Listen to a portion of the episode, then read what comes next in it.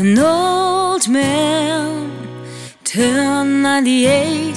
He won in a lottery and died the next day. It's a black fly on your Chardonnay. It's a death row pardon, two minutes too late. And isn't it ironic? It's like rain.